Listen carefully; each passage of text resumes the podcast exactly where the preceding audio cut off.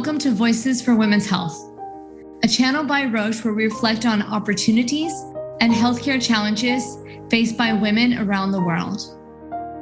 Today, we have the pleasure of hearing from Her Excellency Dr. Zainab Shinkafi Bagudu from Nigeria.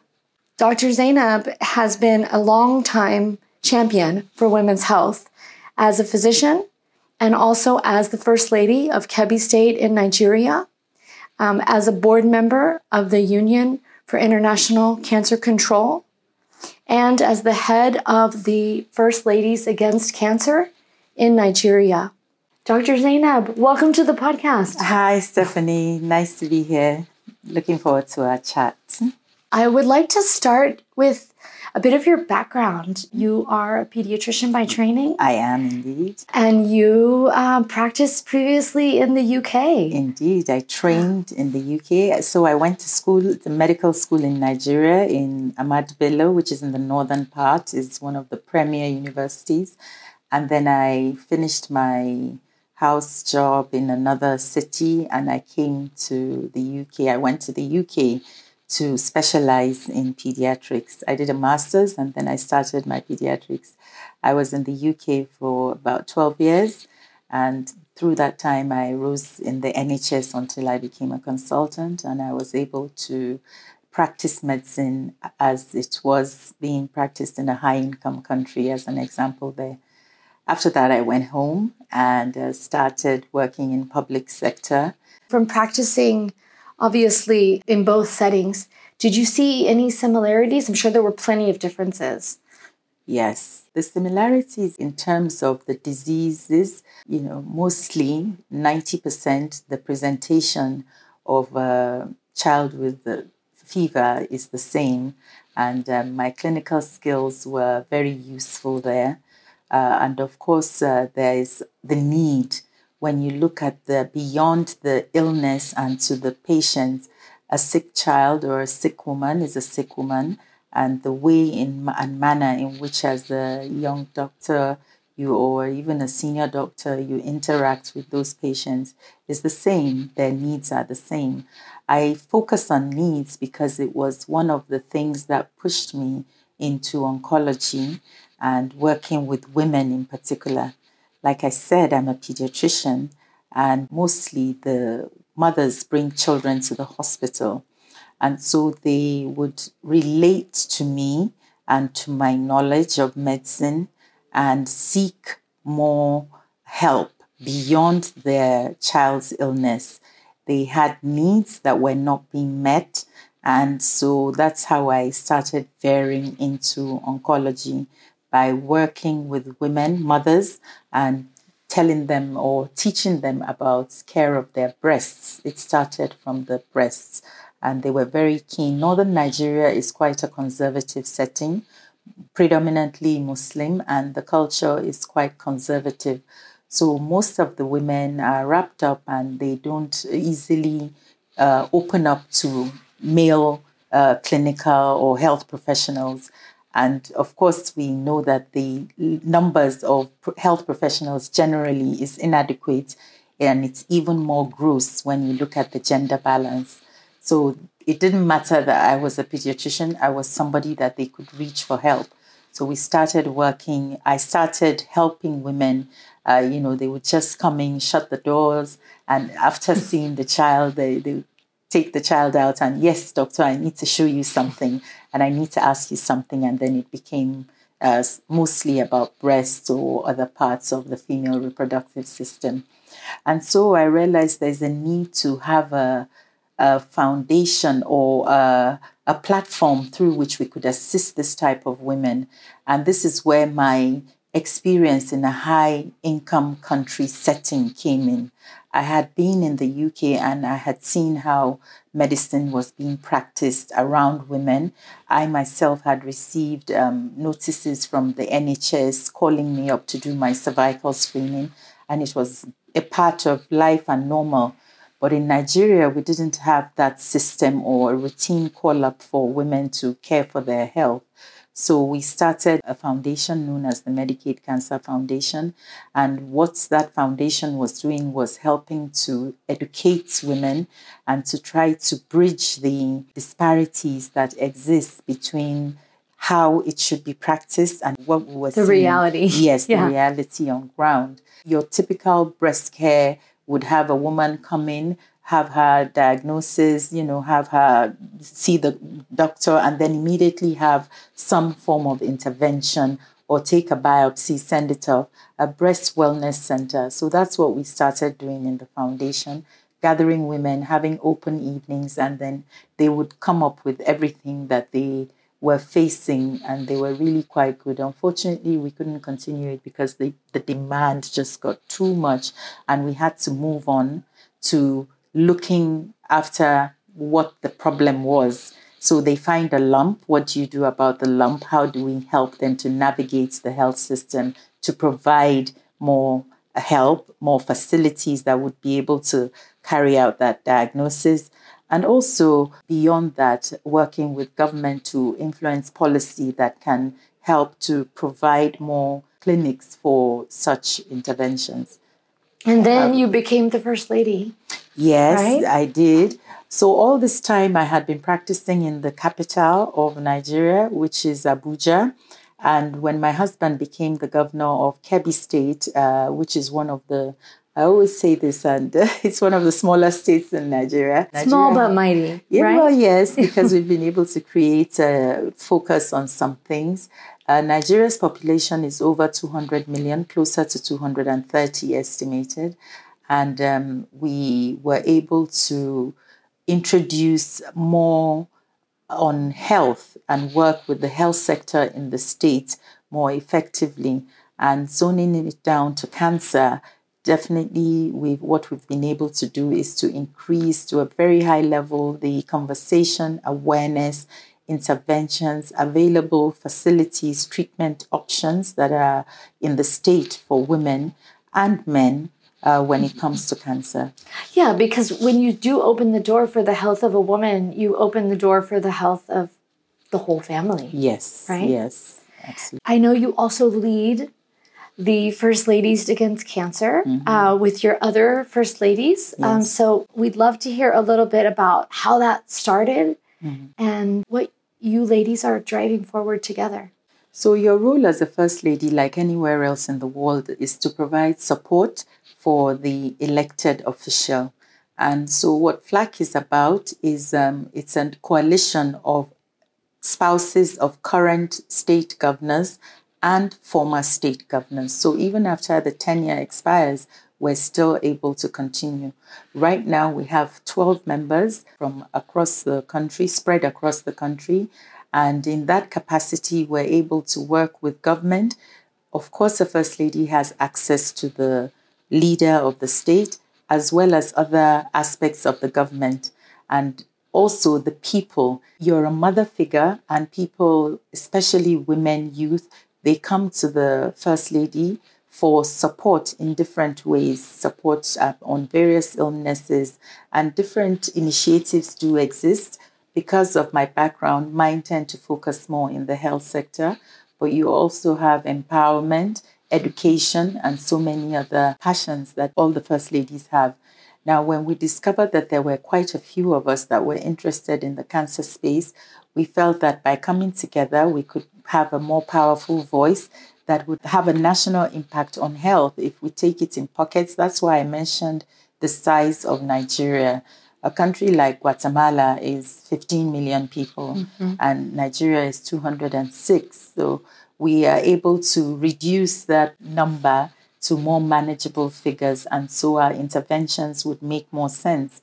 For instance, in October, which is what we're doing now, there's a lot of activities that are focused on breast cancer to commemorate the Breast Cancer Awareness Month. So you would have a walk going on in one part of the country, you would have a town hall meeting in another part, you would have a dinner, pink dinner for raising funds for cancer patients or to support families that have been affected by breast cancer in another part, all led by the First Ladies of the state.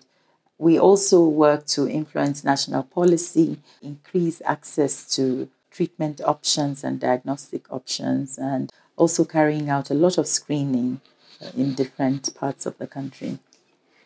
And I know another aspect as well in terms of intervening early on women's cancers is the economic benefit that that mm. brings to the state and to the country. Mm. Is that something that FLAC has also looked at? The importance of the economy and the benefits of having a healthy society is quite understated when we do advocacy. From the position of being the spouse of a governor, that's the leader of a state who is entrusted with the responsibility of the needs of the people across all sectors health, education, financial empowerment. The importance of the economy is of the utmost importance. We can use the future implications of interventions to try and advocate for better outcomes but in my environment, in low income settings, in emerging settings, it might work or there's begin they, they are beginning to see the importance and of that futuristic thinking. But for us in a low income setting, it's very difficult. The immediate problem that the governor has is now. How am I going to pay salaries? How am I going to provide care for people? how do I build classrooms that are not falling off? You know, so if we can use that, and I do agree that it is very, very important in HPV vaccination that we, we we've been clamoring for inclusion of HPV vaccination as a tool for eliminating cervical cancer. But cervical cancer and HPV, the relationship is a futuristic one the economic benefits that we tout, which is over, say, for instance, in a country like um, the United States, there's a study I saw in one year, 2017, with 7,000 cases, deaths of cervical cancer, the economic impact is 3 billion. So 3 billion US dollars, we use that. It does exist. The screening, the money you put into screening now, you will save so many women. The money we put into vaccination, we will save from about nine different, 12 different types of cancers.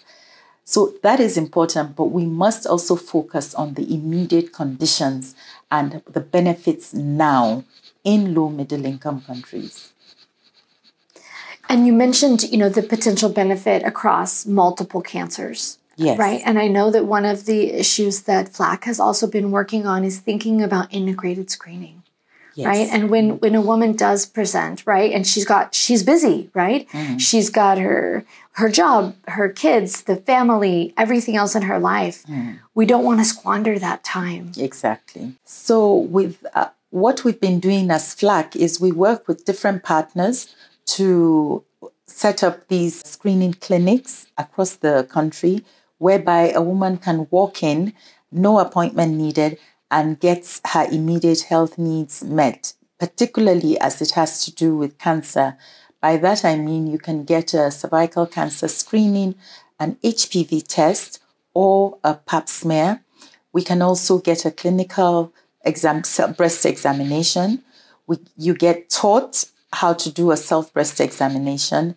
And some of them even have ultrasound machines that, if there's a lump, depending on the age, the, a woman can be scanned. Some of these clinics also uh, have the ability to take draw blood from men for uh, prostate cancer screening. So, whilst we know that there is an inequity and men tend to have more of a decision making financial ability to look after themselves, the women have to wait until they get permission in our environment from the men to go to the hospital, which is why we started including prostate cancer screening. We found that when the men come out, they're more likely to allow the women as well. They see what we're doing, they see that it's nothing immoral or nothing wrong, and they see the benefits, particularly when they themselves are included. So, by including the men in our programs, we've had more outcome and acceptance, more people right. and acceptance, yeah. and they come in larger numbers.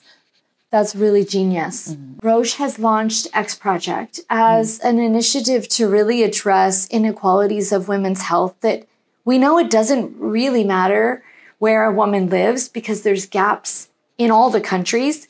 They could be of larger magnitude, mm-hmm. of course, in countries that are lower income. Mm-hmm. Who do you see in terms of the different entities that need to come together to bring about the change that's needed in women's cancers? So, if we start from the grassroots level, the women themselves need to be heard. By whom? They need to be heard by the community gatekeepers. It differs depending on where one is, but for me, my environment in Kebbi State, the community gatekeepers are the traditional rulers. I'm not talking about the big emirs, we'll come to them. They're further down along the line. But the district heads, the smaller district heads, the religious rulers, women tend to go first for care to alternative medical uh, to find alternative medical solutions, the traditional healers, the religious faith healers. So we need to include them and educate them and help them to navigate these women to the right place that where we want them to be. So when we hear from them and we include the corporations of women, we can also train these givers of health care. And then, of course, the medical system, the health system itself, from the primary healthcare level, the secondary in the general, slightly bigger hospitals, and then the tertiary for the states that have them.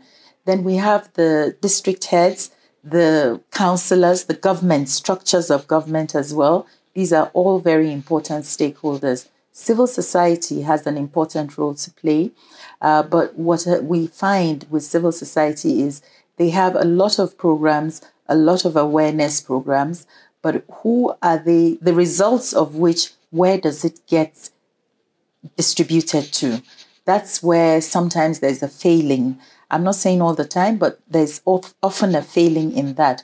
You see a huge program going on, awareness on cancer, and women attend, uh, they get taught, everything is fine.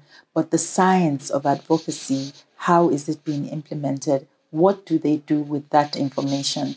Everybody in most regions, every region, there's a representative in the political structure, the House of Assembly, the national representative. We should be putting this together, this data that we're, first of all, we should be collecting the data properly from our programs. And then we should be putting it together in a way that it can be disseminated to the policymakers and to help make an influence if we begin to do that, what happens is just a few uh, of the societies tend to be invited along to the public hearings, but there's so much more, and that is not being captured in properly or integrated into the health system as it should be, where it can have an impact. You have pockets going on, but it's not systematically uh, put together, integrated. So if we did that, uh, it would help a lot. Then, of course, the other thing that I've been working a lot on medical associations, the doctors, uh, financial institutions, very important at state and national level.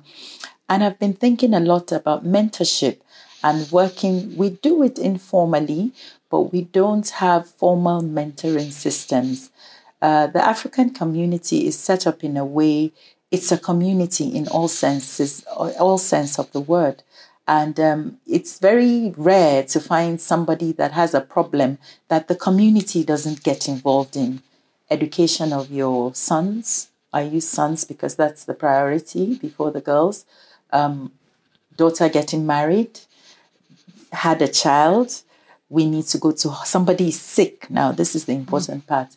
It might not be that they can contribute um, a huge amount of funding.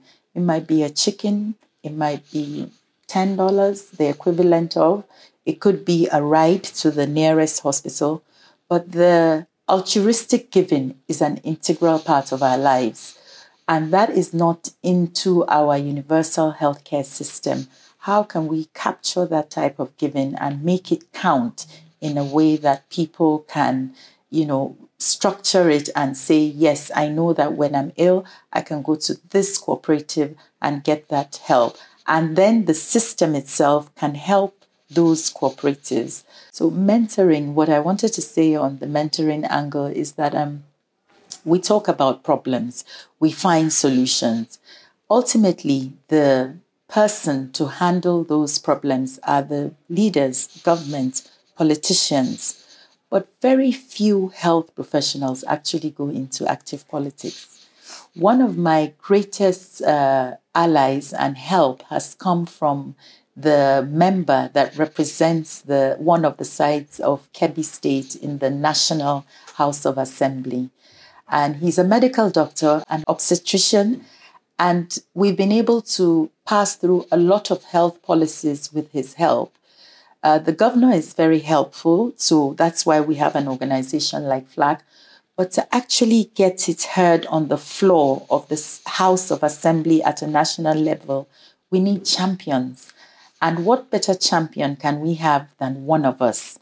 So, how are we going to get that if one of us doesn't go into active political participation. Exactly. Dr. Zainab for Nigerian Senate. there we go, right? Are we launching a campaign right here? Likewise. Right? Uh, we need to have more women. Yes, I agree. Yeah. We do need to have more women in uh, active political participation.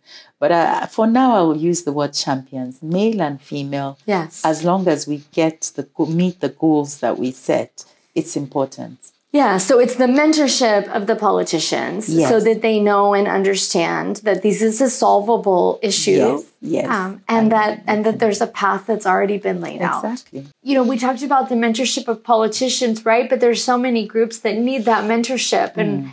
and one of it is also just the healthcare system that's mm. been designed largely by and for men and even really more western white men which builds in so much bias even into how medical training occurs and to how interventions are designed and set up. Indeed, there's a lot of um, disparities when it comes to data that we're using to to cure the cancers that we have and issues around health.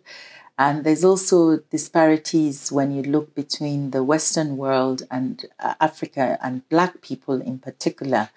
There are fewer clinical trials. A country the size of Nigeria has only about 30 ongoing clinical trials right now, most of which are in country. And so that we're using data that really isn't tailor made for that particular population right. and um, that ethnicity. We're using it to create new drugs, to find solutions. And there's more advocacy, clinical research advocacy going on now. The first step is realizing a problem, and then we can deal with it. So, what we do now is to speak about the need to have more inclusion of the African population and the Black population and the female population in clinical trials uh, and ongoing research.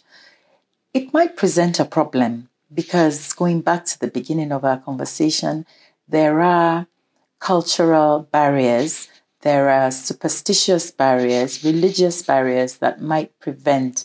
What you find is the ability to participate in these trials only comes when there's a need, when the people are sick, and you tell them, oh, there's an ongoing, even in the Western world, there's an ongoing clinical trial of a new drug that cures metastatic breast cancer. And can you join?